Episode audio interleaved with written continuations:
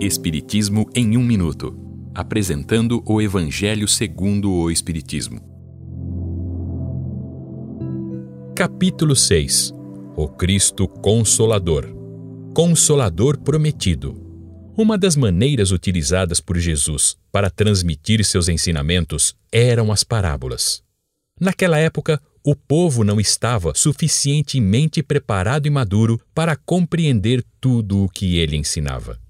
Segundo o Evangelho de João, disse Jesus: Eu rogarei a meu Pai, e ele vos enviará outro consolador, a fim de que fique eternamente convosco.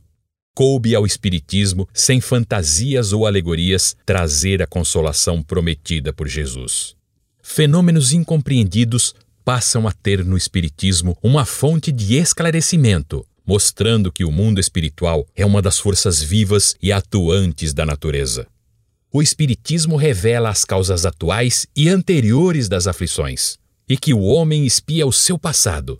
Revela ainda o propósito dos sofrimentos que trazem a cura, a depuração da alma, assegurando a felicidade nas existências futuras. O Espiritismo proporciona ao homem fé no futuro, coragem para vencer os obstáculos do caminho com paciência e resignação. Assim, o Espiritismo permite ao homem saber de onde vem, para onde vai e por que está na Terra, praticar os verdadeiros princípios da lei de Deus e ser consolado pela fé e pela esperança. Esta é uma livre interpretação. Livro consultado: O Evangelho segundo o Espiritismo de Allan Kardec, edição 3, em francês.